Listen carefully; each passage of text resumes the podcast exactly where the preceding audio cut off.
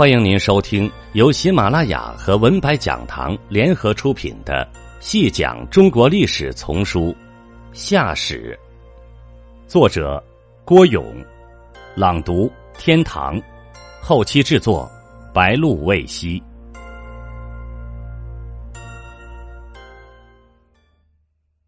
第十五集，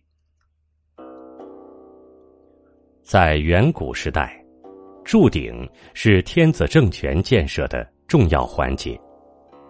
鼎原是古代社会的一种炊具，又可作为盛熟食之器，多用陶土或青铜制成。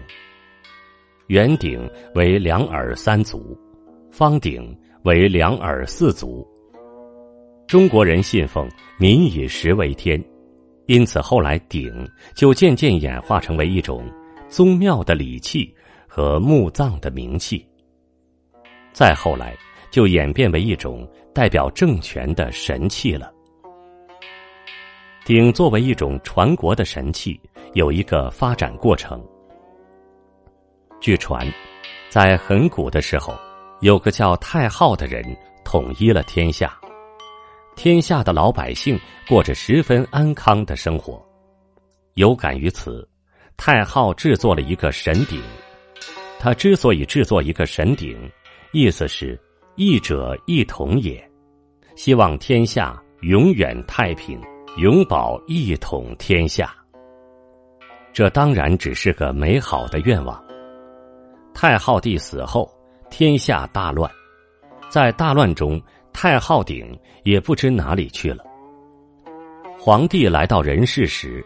当时仍旧是诸侯间你打我，我打你，战事绵绵不绝。皇帝想，那不行，整天的战争，最终不是苦了民众吗？于是他一面以德育天下，一面习用干戈，把那些不想的诸侯征服了，天下算是太平了。在一次封禅天地的祭祀活动中，他获宝鼎。也就是那久已失传的太昊鼎，他认为这是上天的启示，太昊宝鼎就是上天赐予他天下的证明。受到这一启示，皇帝后来就制作了三只宝鼎，以象征自己能成为天下共主，是得到天地人三个方面的允诺的。到了与平定水土成功后。禹为了仿照太昊帝和黄帝故事，也开始筹备铸鼎。怎么铸？铸多少个鼎？对他来说是个难题。一时似乎没有好的方案。后来他正式当上天下共主有几年了，因为各地都风调雨顺，所供的物品渐渐丰善起来，尤其是青铜，因为格外珍贵。各地多有贡献，禹的手下施案便请示说：“现在九州所贡之金年年积多，作何用处呢？”禹正想效仿前人攻城筑鼎，又不想完全承袭他们的做法，思来想去，决定召开九牧会议，征求意见。一听说要像太昊皇帝那样铸神鼎，所有的人都表示拥护。铸怎样的鼎呢？大家一致的意见是：太昊铸一只鼎，象征统一；皇帝铸三只鼎，象征天地人三者的和谐。那我们就要铸九只鼎，象征九州天下一统。大家都说这个意思好。九者。九也，九鼎也含有国运恒久的意思。有位周牧提出的意见也至关重要。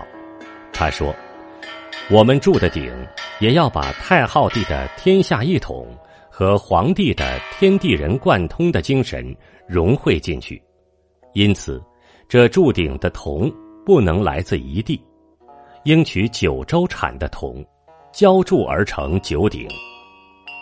这位周牧的意见马上获得了一致的赞同。天子语最后总结说：“哪一州所供之金及青铜，就拿来铸哪一州的鼎，将该州内的山川形势都铸在上面，让后世的人们懂得这山川如金属浇铸出来的一样永固。我从前治水时，在那里所遇到的各种珍禽异兽、神仙魔怪等，也一一刻出。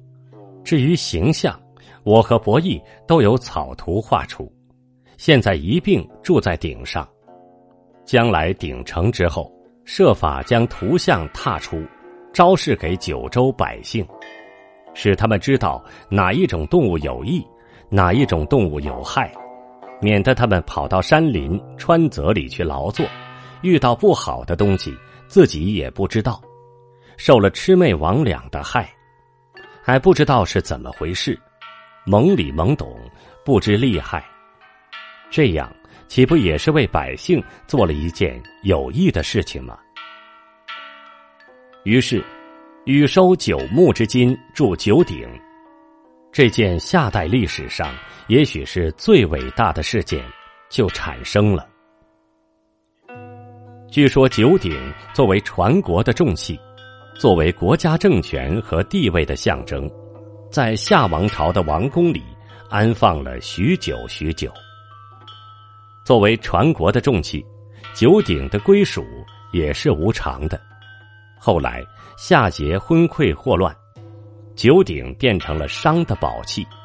再后来，纣王暴虐不堪，九鼎又成了周的宝器。